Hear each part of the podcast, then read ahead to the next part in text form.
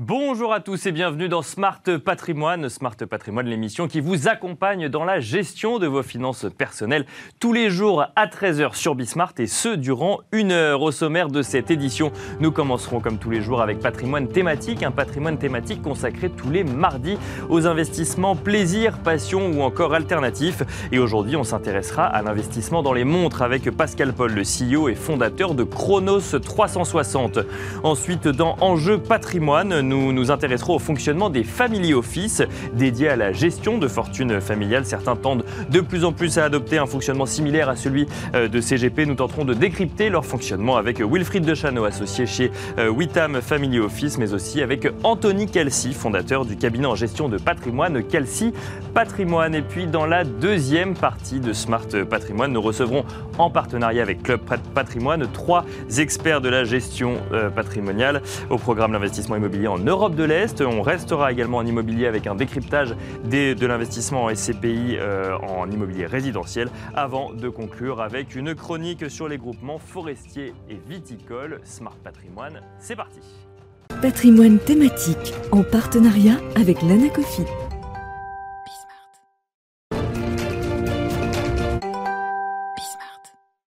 Et c'est parti pour euh, patrimoine thématique, patrimoine thématique où tous les mardis nous nous intéressons aux investissements passion, plaisir ou alternatifs. Et aujourd'hui, on va parler d'investissement dans les montres. Et pour en parler, j'ai le plaisir de recevoir sur ce plateau Pascal Paul, le CEO et fondateur de Chronos 360. Bonjour Pascal Paul. Bonjour Nicolas, merci de nous recevoir ce matin. Bienvenue sur ce plateau. On va parler d'investissement dans les montres avec vous euh, pendant une dizaine de minutes. Déjà, est-ce qu'on peut parler d'investissement quand on parle d'achat de montres, voire même de montres de luxe? Bah, Je pense qu'aujourd'hui, oui, on peut parler d'investissement parce que la montre est devenue euh, une classe d'actifs euh, qui est reconnue aujourd'hui pour allier plaisir et, rendement. Mhm. c'est un produit, un objet qui était, on va dire, très apprécié par des, par des passionnés initiés. Et depuis une dizaine d'années, avec l'évolution du digital, c'est devenu un produit plus accessible au grand public. Donc en l'occurrence, euh, oui, je pense que c'est devenu un vrai, un, vrai, un vrai produit de placement qui, qui, qui, peut être regardé par, par tout le monde. Un vrai produit de placement, vous parlez même de, de classe d'actifs, ça veut dire qu'on a certains types de montres qui, qui ont une valeur qui évolue et qui reste suffisamment stable dans le temps pour qu'on puisse envisager d'y placer son argent pour le coup. Exactement, il y a des modèles. Alors, euh, vous savez, dans l'horlogerie, il y a plus d'une centaine de marques de luxe mhm. reconnues par la fédération euh, horlogère suisse. Par contre, il y a trois 4 voire 5 marques qui font le, euh, le marché euh, euh, sur la partie investissement, qui sont des marques que tout le monde connaît comme Rolex, Patek Philippe, Audemars Piguet ou encore Richard Mille et, et, Omega. Et oui, oui, donc il y a, y a, des produits qui sont qui ont une croissance stable dans le temps, facilement vérifiable sur des plateformes comme Chronos 360 où vous pouvez retrouver les prix sur la durée et qui permet d'avoir d'avoir une vision claire du rendement que ça peut apporter sur plusieurs années. Donc ça veut dire que si on parle d'investissement dans les montres, en fait, il faut aller vers les montres de luxe, mais très spécifiques comme Rolex ou autres qui ont pignon sur rue. Donc on est vraiment sur le secteur des montres de luxe. Et mhm. ensuite, après, on est plus dans un achat plaisir euh, d'une montre qui perdrait pas forcément de valeur, mais qui n'est pas forcément considéré comme un investissement. C'est bien Exactement. C'est-à-dire, vous allez avoir, euh, si vous avez une approche purement investissement, il faut, il faut cibler les 3-4 marques qui sont les plus dynamiques euh, et qui, qui, qui, rapportent le rendement le plus élevé possible et qui croissent très vite dans le temps. Donc, c'est Rolex, c'est Patek Philippe, c'est Audemars Piguet et un petit peu Omega euh,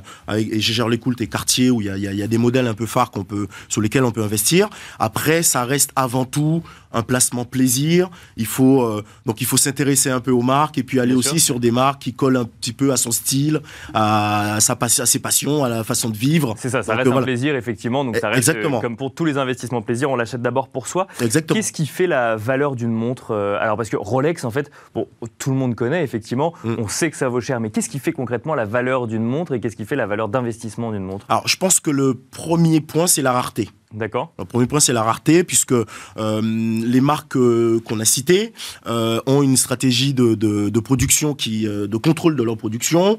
Il y a un certain volume produit par an, ils en produisent pas plus. Par exemple, Patek Philippe s'est engagé, le CEO s'est engagé à ne pas produire plus de 55 000 pièces par an. D'accord. c'est une tout, tout, modèle confondu. Tout modèle confondu. C'est un engagement fort de la marque. Audemars Piguet, pareil. Rolex produit par contre un peu plus. On produit entre 800 000 et 1 million de pièces par an, mais il n'y a pas une, une production de masse qui, euh, qui alimentent le marché. Donc du coup, il y a une forme de rareté et cette forme de rareté va créer euh, l'appétence et, et, la désirabilité sur les, sur les produits et, et la croissance des prix. C'est uniquement la rareté ou il y a d'autres éléments qui rentrent en compte, comme j'imagine, je sais, comme on peut imaginer une certaine technicité ou bien sûr, une certaine, bien sûr.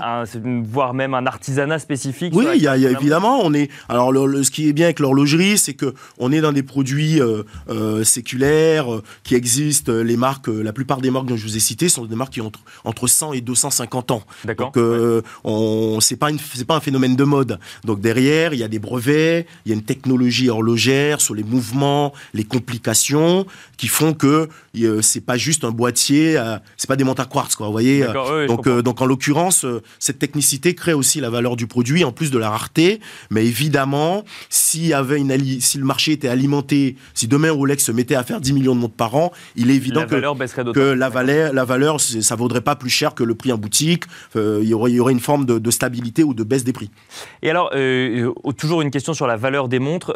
vous nous disiez que cette valeur peut évoluer dans le temps. Qu'est-ce qui mhm. fait qu'elle va, que tel modèle va plus, va avoir sa cote grimper et tel autre modèle un petit peu moins? Alors, je pense qu'il y, y, a certains modèles qui attirent beaucoup les, le public et les investisseurs. Hein, parfois plus que d'autres. Alors parfois, il y a, c'est un peu, il y a une forme d'incohérence. Par exemple, je vous donne un exemple. Vous allez chez Rolex, par exemple, les montres en acier valent beaucoup plus cher que les montres en or. D'accord. Ce qui est déjà en soi une incohérence, puisque vous avez un produit. On dirait normalement ça coûte plus cher de faire une montre Voilà, souvent les gens sont surpris quand ils arrivent, quand ils arrivent sur ce marché, c'est que ils, euh, euh, ils regardent les montres en or et ils se rendent compte que, ben, en réalité, une montre en acier avec un bracelet cuir, comme une Daytona Paul Newman des années 60, ça peut valoir plusieurs centaines de milliers d'euros, voire des millions d'euros, alors que c'est pas des, des, des, métaux précieux, quoi. Donc, euh, il y a une forme de demande très forte sur certains modèles parce qu'il y a une histoire. Les montres sont aussi beaucoup liées à l'histoire, notamment automobile. Quand vous prenez des modèles comme les Daytona, euh, qui ont été portés par des acteurs comme Paul Newman ou bien euh, la, Monaco euh, avec Steve McQueen. Donc il y a un relais comme ça, ou bien Omega avec James Bond. Il y a un relais comme ça de, de, de, création d'émotions et, par et des ce, acteurs. Même si c'est pas la montre qui a été portée par la personne en question, mais c'est juste le modèle. Le modèle et fait donc, du coup ça, exactement. Ça, fait prendre de la valeur. Ça fait prendre de la valeur. demain, si vous avez dans un film, vous avez Bruce Willis qui porte au poignet un certain modèle, tout d'un coup, ce modèle va être un peu plus recherché euh, et donc il y aura un effet prix. Mais alors, pour bien comprendre la, Daytona portée par Paul, Paul, Newman, par exemple, donc mhm. j'imagine qu'effectivement, si aujourd'hui on a une Daytona d'époque, la valeur a, énorme, bah, a pris énormément de, bah, de, potentiel, évidemment, mais mhm. aujourd'hui, on peut acheter neuf, une, une montre du même modèle, par exemple? Alors, c'est des modèles qui sont arrêtés de production. D'accord, donc il y a aussi cet euh, effet rareté sur le fait qu'on arrête à un moment la production. Exactement. Alors après, vous prenez la Daytona, aujourd'hui, la Daytona, c'est un modèle qui est toujours produit euh, par Rolex. Euh, après, il y a des nouvelles références hein, qui sont sur le, qui en catalogue. Par contre, plus quand vous remontez dans le temps, euh, tous les modèles qui ont été arrêtés deviennent du coup collector. Bien sûr. Et donc n'existe que sur le marché de la seconde main, sur des plateformes comme, comme Chronos. Et du coup, euh, euh, il y a un certain public qui va chercher ces pièces pour le côté unique que ça peut avoir d'avoir euh, d'avoir ce type de produit au, poignet. Et là, on comprend effectivement le fait que la cote puisse monter puisqu'il n'y a plus de modèles en, en, la rareté dont je disais, je disais tout à l'heure. Si on veut faire un investissement, on parle d'investissement, si on veut faire un investissement dans les montres, combien il faut mettre au départ Et est-ce qu'on peut la porter? Cette montre après euh, Déjà, pour répondre à la première question, je pense qu'il faut y aller par rapport à son budget. D'accord. Euh, c'est ce que je dis toujours. Il euh, faut regarder son portefeuille et se dire j'ai envie de me faire plaisir, j'ai envie de placer un peu d'argent sur ce produit, mais je vais y aller par rapport à mon budget. Et puis le deuxième point, c'est aussi de se faire conseiller par des professionnels comme des plateformes comme nous, comme Chronos, où là vous avez des gens en face qui vont vous plutôt vous diriger sur les endroits, sur les marques sur lesquelles il, il, faut investir. Donc il y a une notion de budget. nous on a des, euh, des, jeunes qui arrivent, qui investissent avec des budgets de 2, 3, 4 000 euros. D'accord. On les dirige sur des, soit des pièces pré-collector qui sont encore en catalogue euh, et qui vont bientôt être arrêtées. Euh, comme des Tag ER, euh, des Gégère Le Coultre, enfin il y a pas des, des Omega par exemple, la Spin Master est un très bon investissement parce que c'est la montre qui a été portée sur la Lune. D'accord. Une vraie histoire et elle est encore produite, donc les modèles récents valent entre 3, 4, 5 000 euros et c'est des modèles quand elles sont arrêtées, elles prennent de la valeur, donc c'est le genre de pièces on peut y aller. D'accord. Et donc, en fait, le fait que le modèle soit arrêté, c'est l'assurance que ça prenne automatiquement oui, la valeur complètement, complètement. Ça marche dans tous les cas Ça marche dans tous les cas. Alors après, suivant les marques, la, la, croissance est plus ou moins forte. D'accord. Quand une Rolex s'arrête, ça prend tout de suite 30-40%. Bien sûr. Euh, si c'est une Cartier, ça va peut-être prendre 5-6%. Si c'est une Omega, peut-être 10%. Donc oui, suivant la désirabilité de la marque, euh, il va y avoir une croissance de, sur, euh, par rapport à l'arrêt des modèles. Donc 3-4 000 euros, ça peut aller jusqu'à combien? Euh, J'ai des investisseurs euh, chez nous, des gens qui investissent 80, 100, 120 000 euros, euh, D'accord, voire plus, euh, par rapport à leur budget évidemment. Et là, du coup, ils vont sur des, des, des pièces plus iconiques comme des, euh, des Patek Philippe Nautilus, euh, de Et- marque Piguet Royal Oak ou encore des, des, des Daytona euh, euh, ou euh, des Rolex Day-Day, des choses comme ça. Et Chronos 360, c'est une plateforme euh, en ligne pour le coup. Euh, vous avez des investisseurs qui euh, vous achètent une montre 100 000 euros en ligne par exemple? Bien sûr. Alors, ce qu'il faut savoir, c'est que Chronos, nous, euh, on, on, on- on est une plateforme, on, on redonne une seconde vie au monde de seconde main. J'ai D'accord, de ouais. dire, c'est-à-dire, euh, on va aider les, les, euh, la personne ou les vendeurs qui souhaitent se séparer de leur montre. Euh, on va les aider de vendre dans des conditions sécurisées euh, à des acheteurs qui eux vont passer par nous parce qu'on certifie l'authenticité, l'authenticité de, de, de, De la montre. de, la montre. Donc, on, a, on est une plateforme digitale, purement digitale, mon- mondiale. voilà, puisque le site est traduit en, en, en cinq langues. On a une grosse clientèle européenne. Donc oui, on a des gens qui achètent pour des montants élevés sur le site, qui se font livrer avec, euh, en passant par un leader, avec l'assurance de pouvoir se rétracter si besoin et de retourner le produit et d'être remboursé. Donc oui, on, on a Et, des gens euh, qui achètent, qui achètent des gros montants. Par contre, on a un showroom physique, avenue Matignon. C'est ça, on a quand même besoin de voir un peu la montre euh, Exactement. quand on veut. Exactement. Donc j'ai des, j'ai des, on a des acheteurs par exemple qui sont dans des grandes villes de province, qui achètent, euh, qui réservent en ligne et qui viennent au showroom faire le, le click and collect, euh, faire une mise à taille et euh, repartir avec leurs produits Alors- et vivre l'expérience physique que ça peut apporter. Vous nous disiez que vous étiez présent euh, pas seulement en France, mais euh, de- dans le monde entier, donc euh, principalement en Europe. Vous constatez que l'investissement dans les montres, il y a, il y a certains pays où c'est plus développé que d'autres ou, euh, Oui, oui, oui, oui, clairement, clairement. Euh, en Europe, vous avez quatre marchés qui sont très dynamiques. Donc il y a le marché français évidemment, mais vous avez le marché allemand, vous avez les Italiens et euh, le marché UK en, au au Royaume-Uni. D'accord. Quatre marchés qui, qui, qui, qui représentent plus de 50% euh, du marché européen de la montre. Après, vous avez le marché américain qui est extrêmement dynamique. Après, il y a des taxes à l'entrée qui font que euh, c'est en, les ventes entre zones sont un peu plus compliquées. Mais oui, le marché est très très fort. Et puis surtout le marché asiatique, dans des, à Hong Kong, à Singapour euh, et au Japon, on vend aussi dans ces pays-là. Et alors pour finir, Pascal Paul, très rapidement, une question que je vous ai posée tout à l'heure, c'est peut-on porter la montre dans laquelle on, invi- Mais on bien investit sûr qu'on bien sûr qu'on peut Elle apporter. perd Alors, pas de la valeur si on la porte? Non, pas du tout, parce que vous savez, une montre, elle a besoin d'être portée pour vivre. C'est c'est de la mécanique. Si vous mettez une montre pendant 10 ans dans un coffre, vous la portez pas, le mouvement risque de, de, de, de, de, perdre un peu en qualité. Donc oui, il faut la porter. Après, il y a des gens qui font purement un investissement et qui gardent les montres dans un coffre avec un, un remontoir qui l'entretient. Et euh, là, on est dans une logique vraiment de placement. Mais la plupart des gens qui investissent sortent leur montre pour des occasions un peu particulières, des mariages, des soirées. euh, euh, ils ont une montre du quotidien et... euh, Et la montre des- des grands soirs, pour le coup. Exactement, exactement. Merci beaucoup Pascal Paul de nous avoir détaillé un petit peu ce que veut dire investir euh, dans les montres. Je rappelle que vous êtes le invité. Merci, je rappelle que vous êtes le CEO et le fondateur de Chronos 360. On se retrouve nous tout de suite dans Enjeu patrimoine. Et c'est parti pour Enjeu patrimoine, un enjeu patrimoine où nous allons tenter de comprendre durant une quinzaine de minutes ce qu'est qu'un family office et quel est son fonctionnement.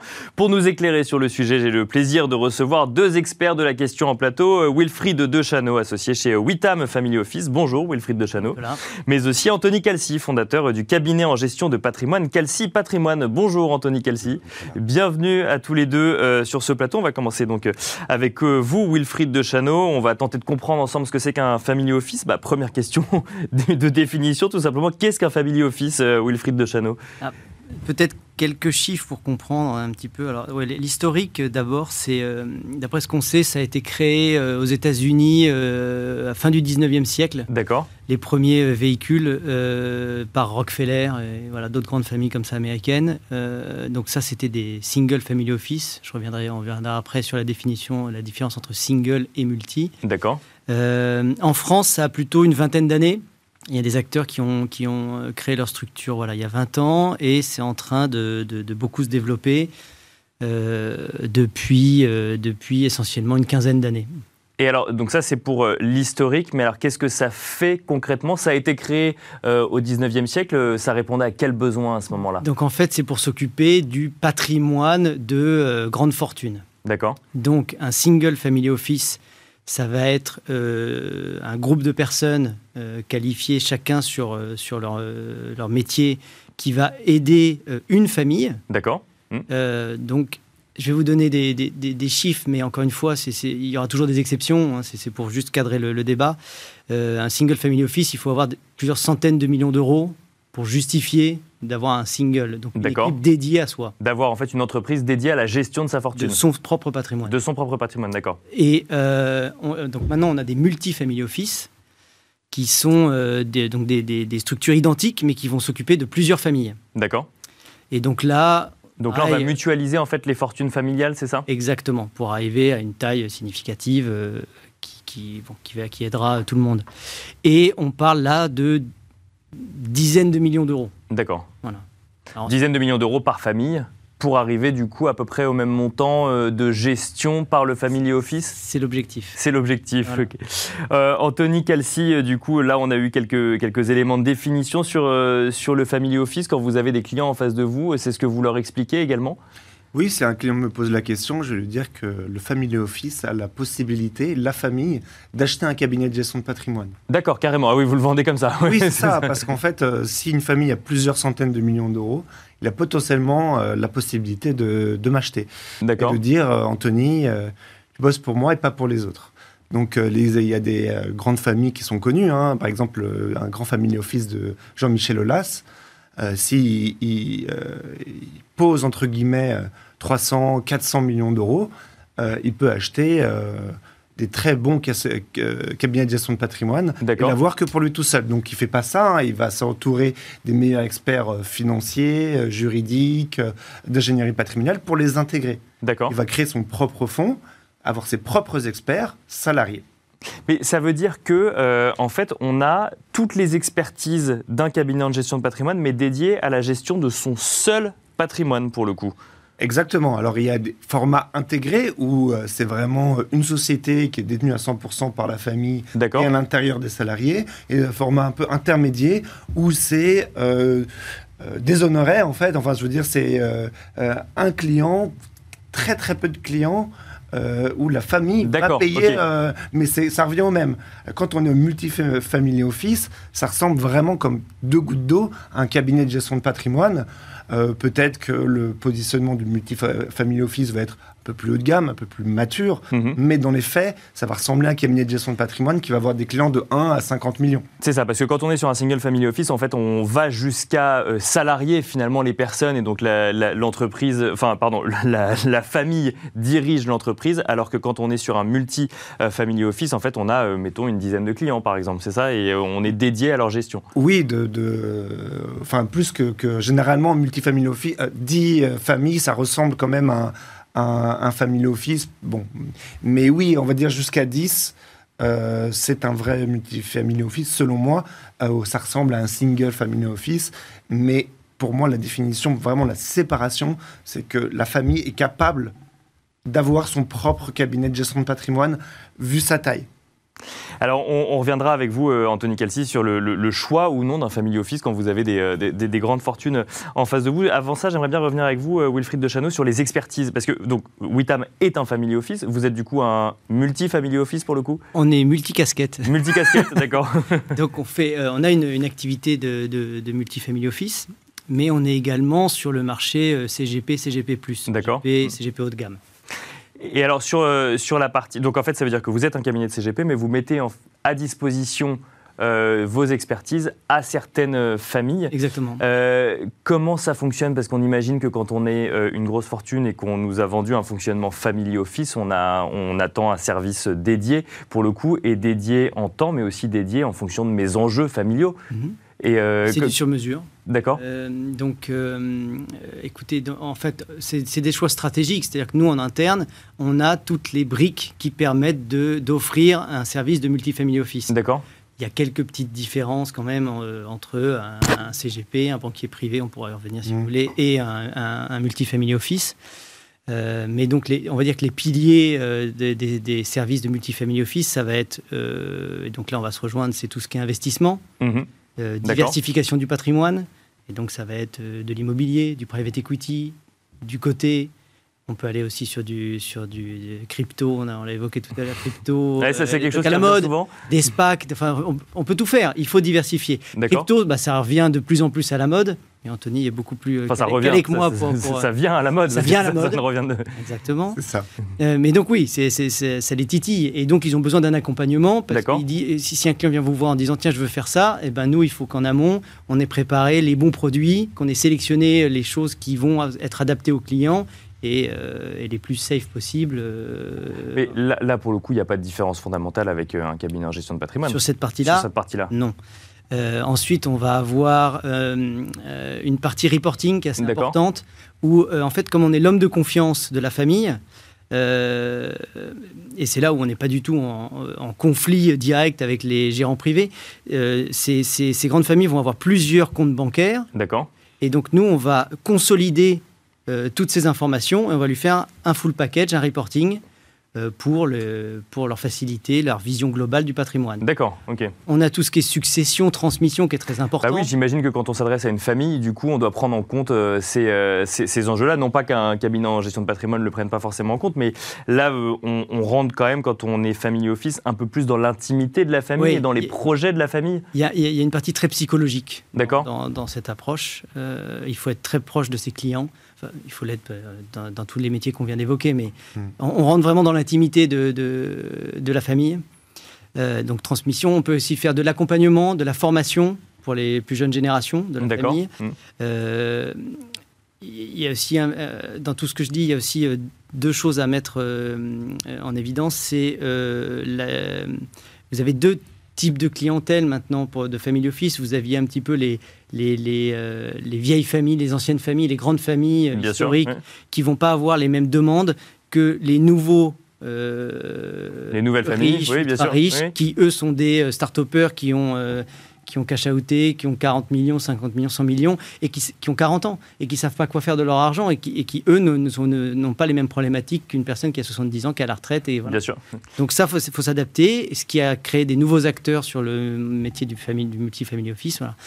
Euh, juste pour finir sur les services, euh, on a euh, des services euh, qu'on appelle un peu des- nous, chez nous des private services, qui sont des services à la famille, qui vont être de la gestion des, des employés, des factures, euh, s'il y a des sociétés, on gère les SCI. Oui, c'est ça. Donc on, rentre crée. vraiment dans l'intégralité de la gestion de la famille, finalement. On, on fait tout. Mais quand vous dites des tout. employés, par exemple, euh, des, euh, des, des- des hommes ou femmes de ménage qui, euh, qui viendraient Par travailler euh, ou autre, euh, pour... Petite partie. c'est une petite partie, C'est mais ça, ça mais encore c'est stratégique. Nous, on estime que ça fidélise le client. D'autres personnes ne vont pas le faire parce qu'ils disent bon bah c'est pas mon métier. On va plutôt se, euh, se- se focus sur l'investissement financier. Nous, on estime qu'on veut faire du 360 degrés.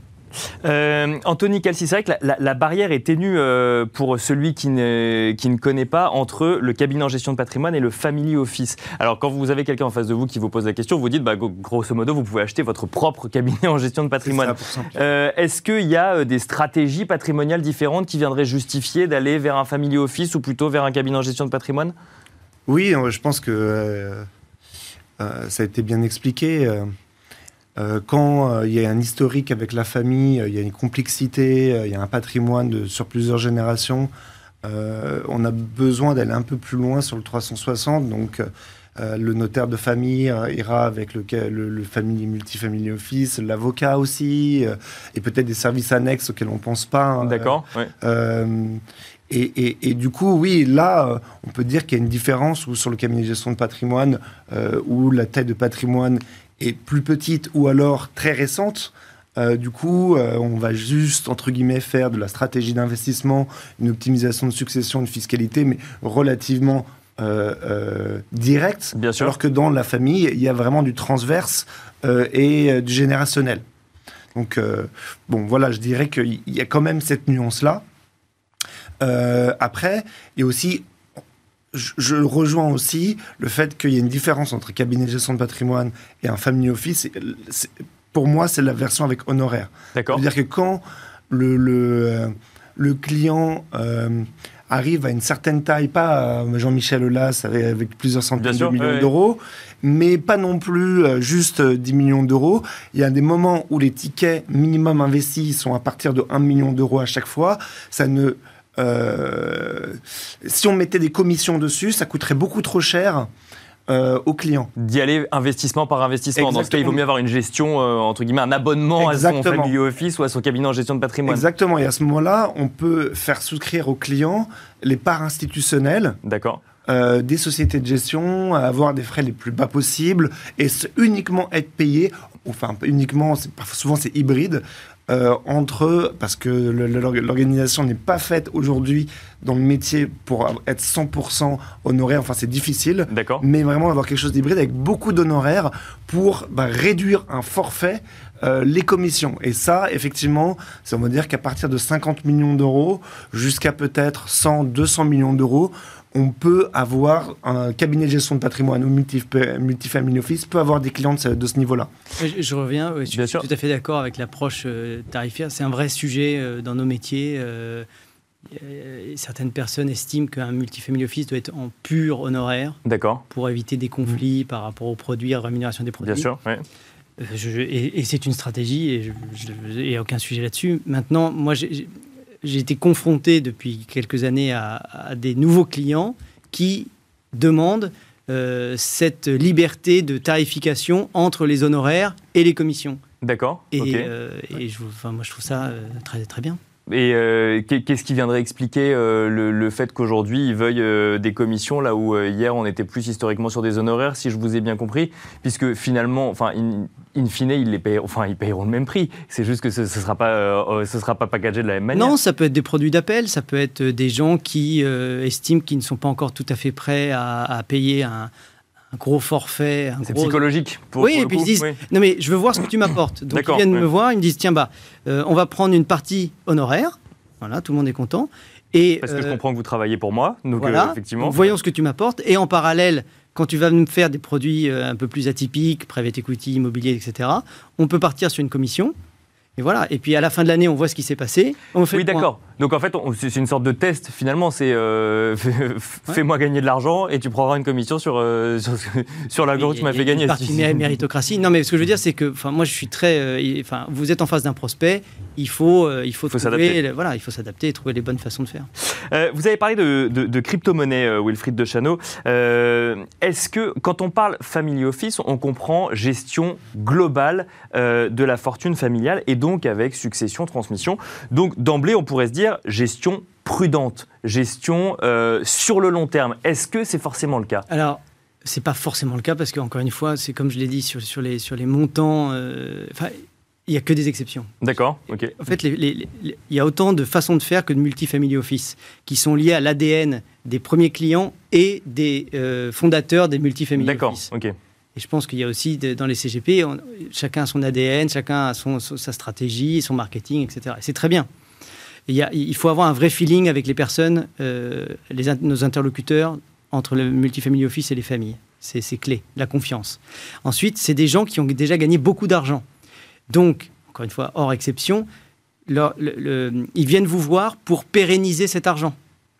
C'est la, la première fonction. C'est pas sûr. de faire x4 D'accord, oui, bien sûr. c'est de, conserver tout ce qu'ils ont acquis, le, tout le, le fruit de leur travail sur euh, les dernières années. Donc, plutôt diversification.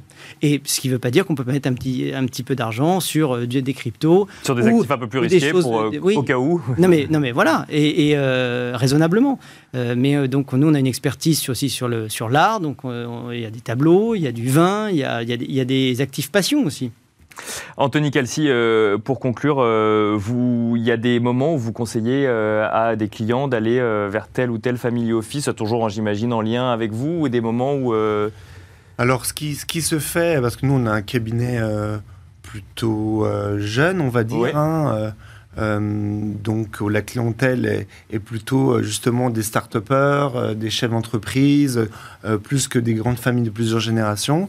Euh, ce qui est assez hybride, euh, c'est euh, le cabinet de gestion de patrimoine comme le nôtre, euh, qui se met avec, qui s'associe, qui par- un partenaire avec une grande banque privée, une banque de gestion de fortune. D'accord Donc là, on va amener le client qui a un grand nombre de, de millions d'euros, mais qui a envie euh, d'avoir un compte, euh, un compte bancaire, une enseigne, euh, une moquette plus épaisse que la nôtre, et, et aller dans une banque de gestion de fortune. Et à ce moment-là, on travaille à deux. Euh, ce que disait très bien Wilfried, c'est que c'est un- c'est de la confiance Mhm. et euh, le client euh, achète d'abord euh, le conseiller Et, et, donc oui, il y a de la rationalisation sur les frais, sur le montant, etc. Mais ceux qui nous font confiance, ils font d'abord confiance aux conseillers avant la structure et l'organisation. Et, et voilà. Mais on s'était pas encore rencontrés, c'est pour ça ensuite on va pouvoir. c'est ça. Il n'y a pas de partenariat annoncé encore, mais peut-être qui sait dans quelques dans quelques semaines. Merci beaucoup en tout cas Wilfried Dechano, associé chez Witam Family Office. Merci Anthony Calci, fondateur du cabinet en gestion de patrimoine Calci euh, Patrimoine. Voilà, on espère vous avoir donné toutes les clés pour comprendre le fonctionnement d'un family office. On espère vous avoir fait un petit peu rêver aussi avec les montants euh, évoqués. Et on se retrouve tout de suite dans la deuxième partie de Smart Patrimoine.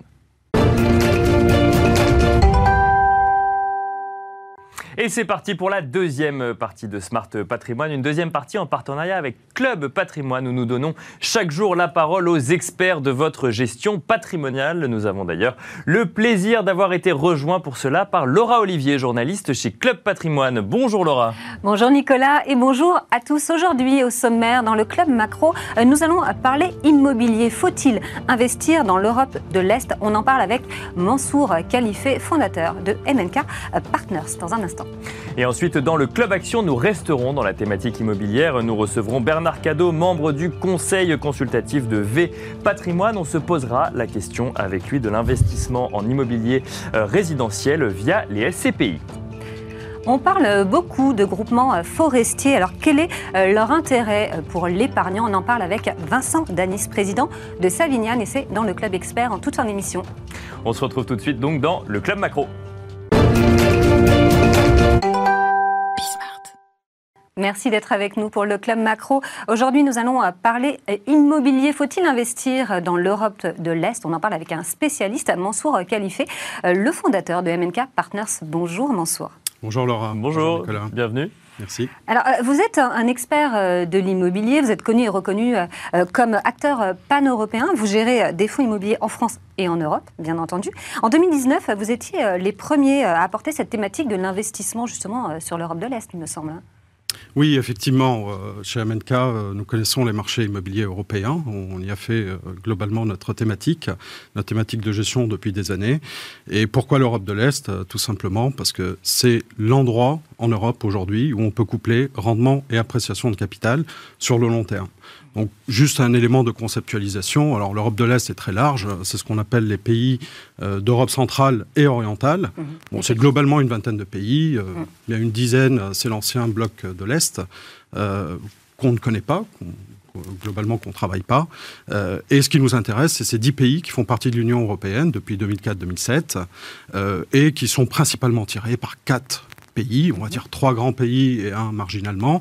La Pologne, avant mhm. tout, la Hongrie, la République tchèque et de manière, euh, je veux dire, assez, euh, assez, marginale, les pays baltes, donc euh, l'Estonie, la Lettonie et la Lituanie.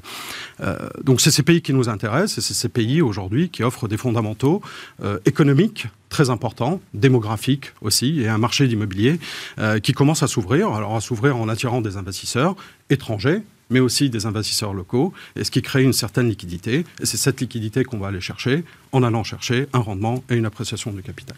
D'accord. Vous allez investir comment? Il faut investir sous quelle forme? Alors, il faut investir euh, tout simplement euh, pour investir et comprendre ces marchés. Il faut avant tout y être euh, présent. Mhm. c'est ce qu'on a fait chez MNK. Donc, Vous avez un bureau à Varsovie. On a un bureau à Varsovie avec mhm. une équipe de Polonais qui connaissent très très bien la région, qui ont travaillé et gagné en compétences dans la compréhension et l'évolution de ces marchés.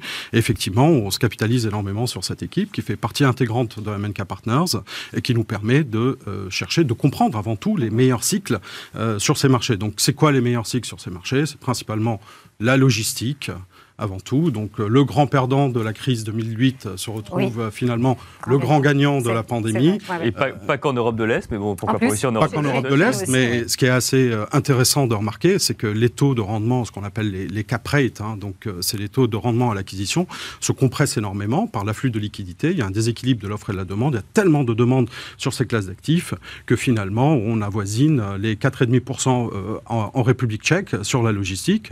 Bon, on serait quasiment à 2,60 en France ou en Allemagne.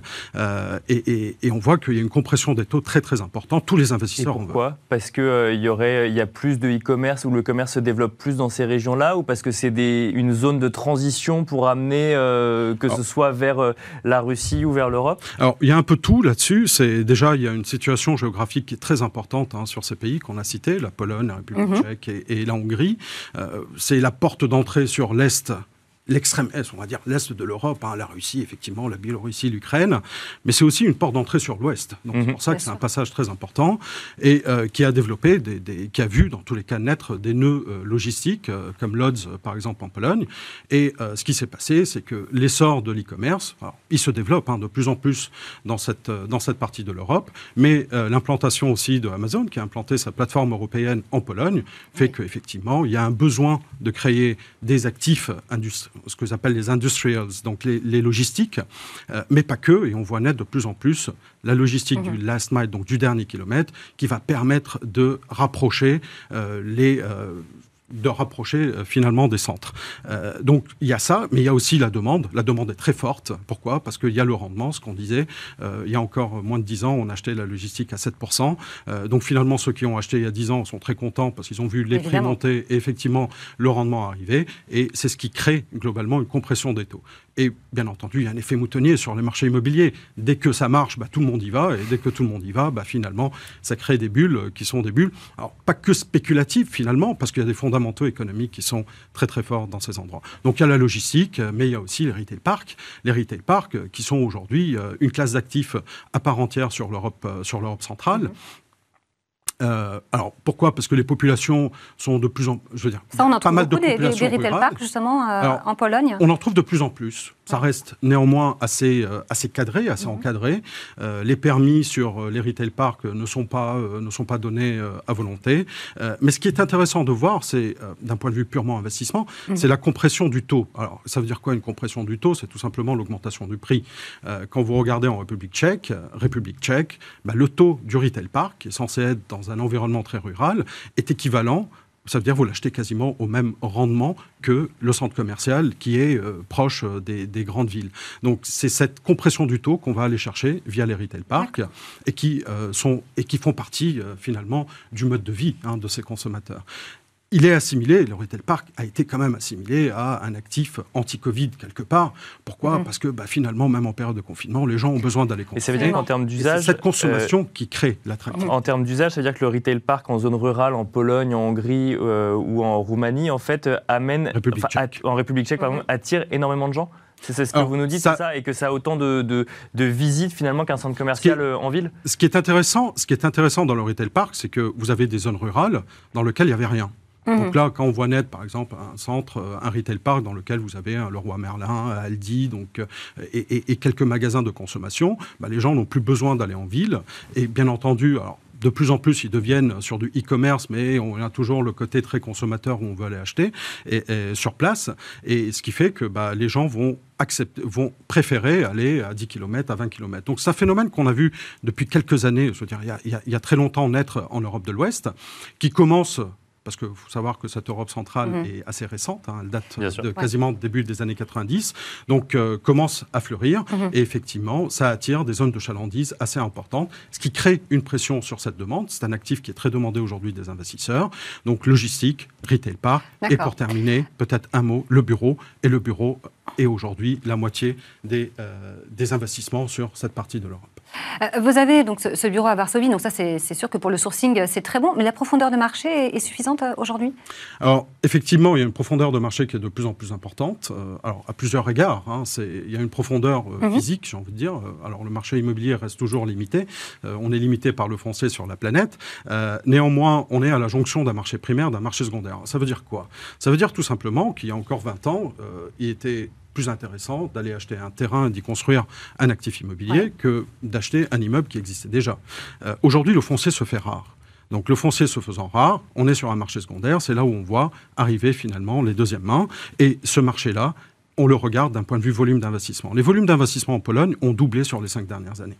Aujourd'hui, c'est à peu près 8 milliards d'investissements. Et si on prenait les trois pays euh, que sont euh, donc la Pologne, la République tchèque, euh, ainsi que, que, la Hongrie, mhm. ben, on est quasiment à plus de 10 milliards d'investissements qui ont énormément augmenté depuis ces dernières années. Mais surtout, ce qui est intéressant, c'est de voir la typologie des mhm. investisseurs. Parce que euh, une, profondeur, une, profondeur, de marché, c'est une liquidité. Oui, elle est en train de changer. Mais elle est en train de changer à plusieurs égards. Le premier, c'est l'attrait des investisseurs internationaux. Donc, on voit arriver les Américains qui sont là depuis quelques années, mais qui renforcent leur mhm. positionnement, les, euh, les Britanniques aussi, les moyens orientaux, les Chinois. Mais ce qu'il faut savoir, c'est qu'une grande partie, voire une grande majorité de l'investissement sur l'Europe centrale est aujourd'hui acté par des investisseurs locaux, nationaux, en, euh, tête les fonds euh, tchèques, les fonds hongrois, qui, euh, eux, lead euh, mm. ces investissements. Et là où, en 2008, euh, bah, ils ont rempli les vides, mm. ils ont comblé le vide des institutionnels qui ont fui ces marchés parce qu'on estimait que le marché était très risqué, bah, aujourd'hui, ils comblent plus un vide. Au contraire, ils sont un market player, c'est-à-dire qu'ils vont jouer le jeu de la concurrence et même ils vont la gagner. Donc, ils favorisent aussi cette, cette, ce déséquilibre de l'offre et de la demande parce qu'aujourd'hui, vous allez en République tchèque, il n'y a rien à acheter. Mansour, il nous reste quelques secondes. Est-ce qu'on peut rappeler en, vraiment en deux mots quels sont les, les risques et les avantages Les risques, effectivement, sont principalement des risques, tout d'abord, de devises mhm. pour les pays qui n'ont pas adopté l'euro. Il en est euh, le cas de la Pologne avec le zloty et euh, le forint euh, sur la Hongrie. Néanmoins, le marché immobilier est toujours basé, pricé sur l'euro, que ce soit même les loyers, ils sont versés en ce qu'on appelle le euro denominated, c'est-à-dire que le loyer est touché en euros ça reste un risque, néanmoins, à prendre en considération. Il y a un risque de liquidité parce que tous les marchés n'ont pas, euh, n'ont pas cette profondeur qu'on peut voir sur les volumes d'investissement. Plus il y a de demandes, comme vous le disiez, plus il va y avoir une question de l'offre aussi à un moment ou un autre, quand même. Il se pose. Bah, il va y avoir effectivement euh, une demande. Dans tous les cas, la demande est là et l'offre est très réduite hein, sur ces mm-hmm. marchés. Donc, ce qui crée cette compression du taux, euh, c'est un risque de liquidité, c'est un risque de, de, aussi de, on va dire, bon, on le suit tous les jours, mais il y a aussi un risque politique, fiscal, juridique. mais ça reste dans tous les cas des pays qui gagnent en maturité énormément. C'est un risque à prendre, ou dans tous les cas à avoir, dans son allocation de portefeuille immobilière. Il y a du corps, il y a du corps plus, il y a du value add, mais il y a aussi des géographies qui peuvent, qui peuvent coupler rendement et performance à moyen terme. Merci beaucoup, Mansour, d'avoir été avec nous. Je rappelle que vous êtes euh, fondateur de MNK Partners. Et nous, on se retrouve tout de suite pour le Club Action. Merci. Et c'est parti pour le Club Action. Le Club Action, où nous avons le plaisir de recevoir Bernard Cadeau, membre du conseil consultatif de V Patrimoine. Bonjour Bernard Cadeau. Bonjour. On va évoquer avec vous euh, l'investissement dans l'immobilier résidentiel. Alors euh, la thématique de, cette interview, c'est OPPCI, quelle place pour l'immobilier résidentiel On va se concentrer non pas sur le véhicule, mais sur euh, le sous-jacent, à savoir l'immobilier résidentiel. Et on en parle avec vous parce que vous êtes membre du conseil consultatif de V Patrimoine, mais vous avez une, large expertise quand même dans, dans, cet investissement puisque vous avez dirigé le groupe Porti pendant 18 années et vous êtes donc du coup expert en immobilier résidentiel. Euh, aujourd'hui, là, euh, Bernard Cadeau, en octobre 2021, l'immobilier résidentiel est un, un sous-jacent qui attire toujours les investisseurs plus qu'avant Quel est le bilan, enfin, quel est l'état des lieux qu'on peut en faire aujourd'hui? Je dirais que ça attire euh, de nouveau. De nouveau, d'accord. De manière très prononcée. Il n'y a aucune ambiguïté là-dessus. Euh, pourquoi est-ce que je dis de nouveau C'est qu'il y a quelques années, les investisseurs institutionnels étaient venus sur l'immobilier en général et puis le logement en particulier. D'accord. Parti après vers les bureaux et les commerces principalement. Euh, et puis finalement, vous savez, il y a une constante, c'est que l'immobilier, c'est un actif qui est euh, tangible, qui est résilient et qui est non délocalisable. Mmh. Et, dans le contexte global, financier global et mondial, euh, ça représente beaucoup d'intérêt. Euh, et donc maintenant, on assiste, et, moi je m'en réjouis bien évidemment, on assiste à, un retour à une appétence très forte euh, des, investisseurs institutionnels privés vers le logement, parce que, et, on va peut-être en parler justement, le, paysage du logement en France est un paysage qui est malheureusement déséquilibré. Il n'y a pas suffisamment de logements, on n'en a pas construit assez on n'en a pas rénové suffisamment. Et il y a une catégorie principalement. Il en manque pas toujours, toujours 40 000 par, par Non, c'est pas. Il en manque, il en manque des. Alors, on, est à peu près tous d'accord pour dire qu'il en manque autour de 800 000 D'accord. pour rattraper. Et il faut en construire énormément tous les ans pour essayer de rattraper. Malheureusement, on n'en prend pas le chemin. Et il y a une catégorie euh, qui est largement euh, défavorisée.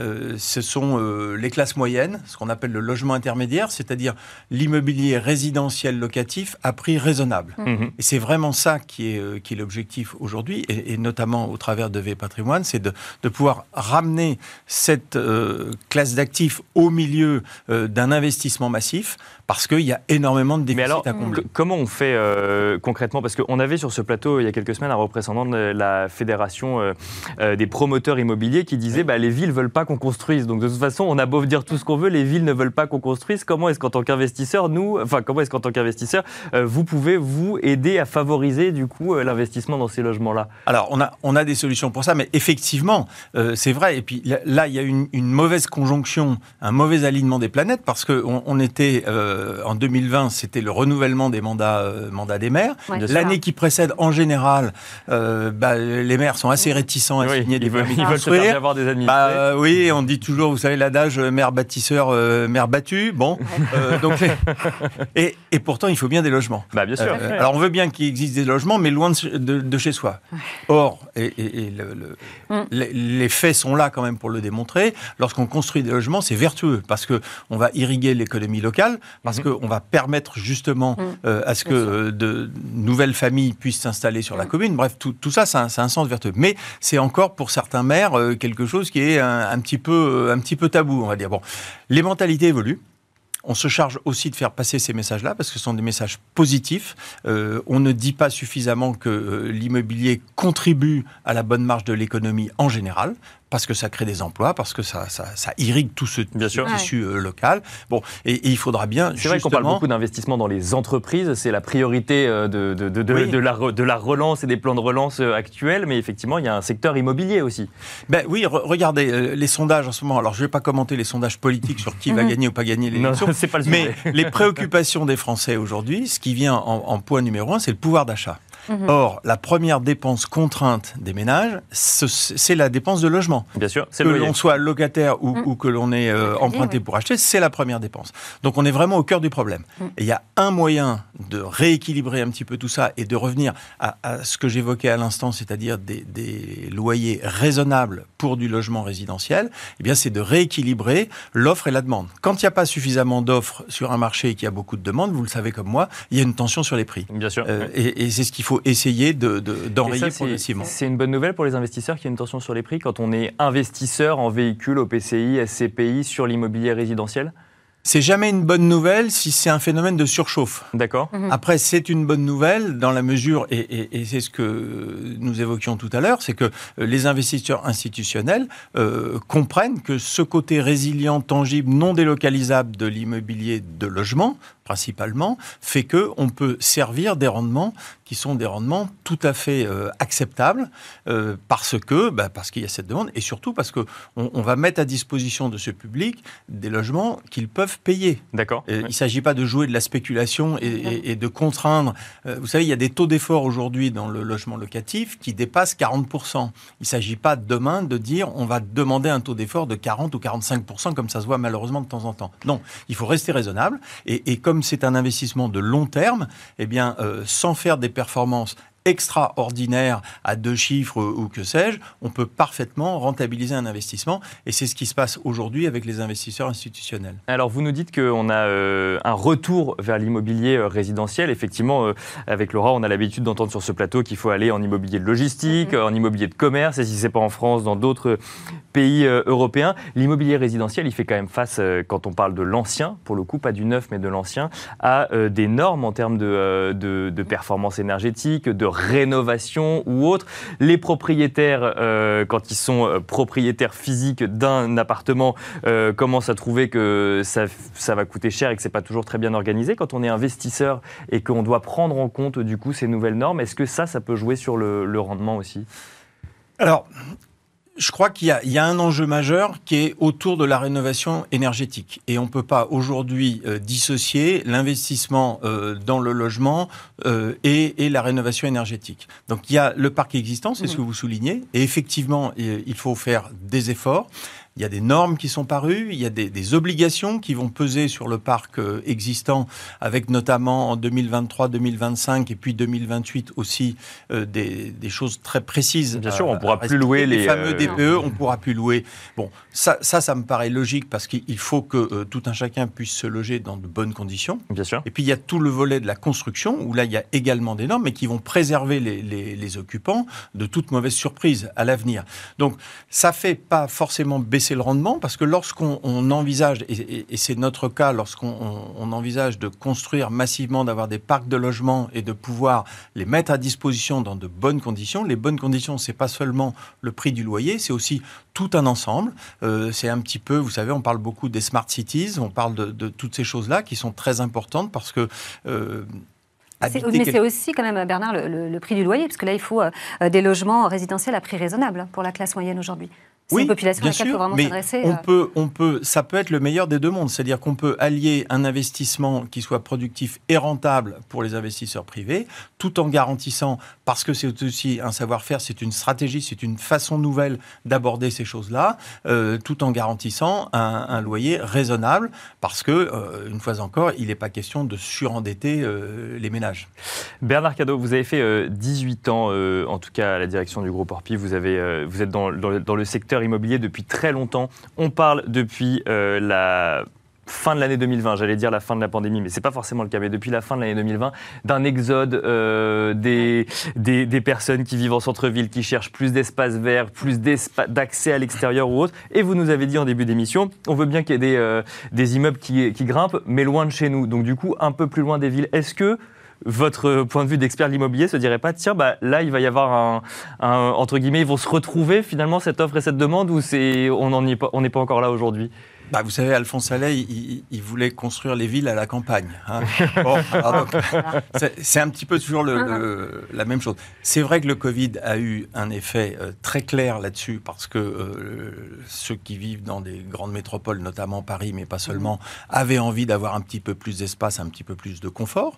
Ça a un côté vertueux parce que ça peut euh, revitaliser certains centres-villes euh, de villes moyennes, ça peut redonner de, de la vie. Euh, on parle du télétravail, on parle de toutes ces choses-là, donc ça c'est compatible. Euh, après, il y a un grand débat et, et notre ministre du Logement vient de, euh, de faire une déclaration là-dessus sur le- le- l'étalement euh, et, et lorsqu'elle évoquait les, les- les pavillons avec jardin en disant que c'est un modèle qui est terminé. Bon, bref, après, elle, elle a un petit peu rectifié son propos. Il faut arriver à, à allier les deux. C'est pas seulement construire partout, c'est construire intelligemment, c'est la densification intelligente aussi des, des- des centres-villes, ça c'est possible, mais il faut surtout pas euh, sacrifier euh, les villes moyennes et même euh, l'habitat rural, pourquoi pas Merci beaucoup euh, Bernard Cadeau de nous Merci, avoir Bernard. partagé votre expertise sur l'immobilier résidentiel. Je rappelle que vous êtes membre du conseil consultatif de V Patrimoine et quant à nous, on se retrouve tout de suite dans le club expert. Et vous regardez le Club Expert, nous allons euh, parler euh, de forêt avec euh, Vincent Danis, président de Savignane, de groupement forestier. Bonjour, comment allez-vous? Bonjour, bienvenue. Bonjour Nicolas, tout va bien. Effectivement, la saison est propice pour aller se promener en pas? forêt. En forêt. C'est vrai qu'on a envie à l'automne hein, quand les feuilles changent de couleur. Alors, je le disais, on va parler de, de groupement forestier et de son intérêt pour les investisseurs. On retrouve aujourd'hui, je crois, un engouement hein, de l'investisseur pour l'actif tangible, notamment donc la Alors, il y forêt. a beaucoup d'investisseurs qui effectivement veulent donner du sens à leur épargne.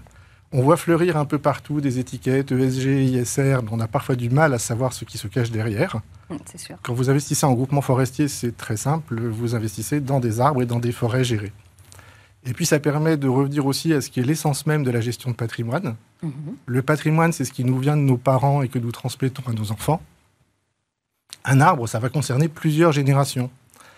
Le chêne que l'on coupe aujourd'hui a été planté il y a 120 ans par quelqu'un qu'on ne connaît pas.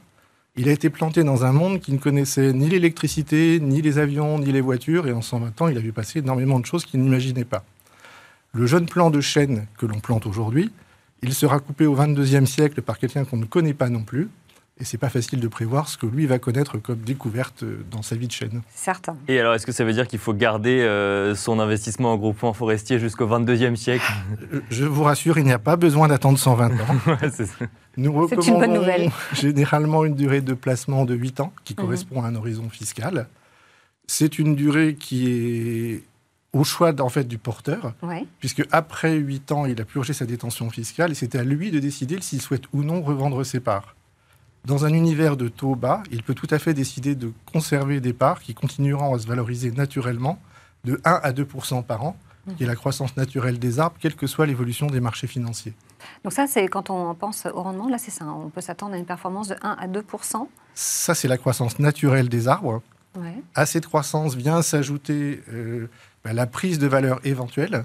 Oui, Il y a quelques semaines, venait sur ce plateau Arnaud Filiol de France Valais mhm, et qui expliquait que la Chine avait instauré un moratoire de 50 ans sur l'exploitation de ses forêts. Et, et ce moratoire, ça signifie deux choses. D'abord que les Chinois estiment que dans 50 ans, le bois vaudra beaucoup plus cher, et aussi qu'il est actuellement possible d'aller acheter le bois des forêts européennes pour un prix tout à fait acceptable et supportable. Donc on devrait continuer à avoir une hausse du prix de l'hectare de forêt, Mhm. hausse qui a déjà été de 3 à 5% au cours des années passées. Et puis en complément de ce revenu et de cette revalorisation éventuelle, il y a les avantages fiscaux. Euh, À l'impôt sur le revenu, c'est 18% pour un GFF et 25% pour un GFI. Et alors, on va peut-être justement faire un petit point de définition. Qu'est-ce que c'est qu'un GFF et qu'est-ce que c'est qu'un GFI quand on veut investir en forêt, du coup? Alors, un GFF, c'est un groupement foncier forestier. C'est l'ancienne forme du GFF qui ne faisait pas appel public à l'épargne, Mhm. qui était réservé à un nombre limité d'épargnants. Avantage, c'est que les patrimoines sont déjà constitués, on connaît toutes les forêts, il y a généralement une décote. La difficulté, c'est d'en trouver, parce qu'il n'y a pas beaucoup de parts disponibles. Le GFI, c'est la nouvelle forme de groupement forestier, qui, elle, fait appel public à l'épargne, mais sur des patrimoines qui vont être constitués à partir de maintenant par les sociétés. Donc, frais d'acquisition à payer, pas de décote. Par contre, même si on doit faire tout à fait confiance au gérant sur sa capacité à sélectionner de bonnes forêts, on a la chance d'avoir des intervenants de très bonne qualité, avec France Valais déjà nommé, mais aussi Fiducial Gérance par exemple. D'accord. Là, donc, on devient propriétaire d'une forêt ou d'une partie de forêt. On peut se balader dans sa forêt une on fois devient propriétaire de plusieurs forêts que l'on peut parfaitement identifier et on peut avoir le plaisir d'aller Parce que dans le groupement forestier, il y a plusieurs forêts. Il y et a on- plusieurs forêts avec plusieurs endroits. Si vous êtes en Île-de-France, on peut par exemple se promener en Seine-et-Marne ou dans l'Oise dans des forêts privées et gérées. Et quand on se promène dans ces forêts, alors nous, on avait fait une visite tout à fait particulière puisqu'on était allé rencontrer un expert forestier pour qu'il nous explique son travail. Donc il nous avait expliqué ça, c'était absolument passionnant, il y a un savoir-faire extraordinaire. Et en plus, nous avions eu la visite surprise d'un des occupants de la forêt. Que l'on voit à l'image. Sa famille chance, ne devait hein. pas être très loin. Euh, Généralement, quand vous faites un placement immobilier classique, vous n'avez pas tellement envie de photographier votre locataire. Euh, là, on n'a pas pu Là, on peut- là, effectivement, on peut le faire. Euh, très, très rapidement, euh, Vincent euh, Danis, il y a des risques à ce type d'investissement? On imagine que les aléas météorologiques sont à prendre en compte? Il y a des risques sur tout type d'investissement et concernant les forêts. Alors effectivement, il y a le risque de tempête et d'incendie, mais qui sont des risques assurables. Mhm. Il y a un risque de liquidité pour les anciens GFF, c'est-à-dire que le porteur de part fait le pari que lorsqu'il voudra souscrire, il y a quelqu'un qui voudra racheter. D'accord. Et puis il y a un risque contre lequel on ne peut pas vraiment s'assurer, qui est le risque phytosanitaire. Mhm. Les, arbres Les maladies les Oui. maladies, les arbres n'existent plus dans les forêts françaises aujourd'hui. Et euh, on voit qu'aujourd'hui, des résineux dans des forêts qui ont été plantées trop denses Mhm. euh, sont attaqués. Donc ça, c'est le risque. Et effectivement, la seule réponse par rapport à ça, ça va être la diversification des massifs et des implantations.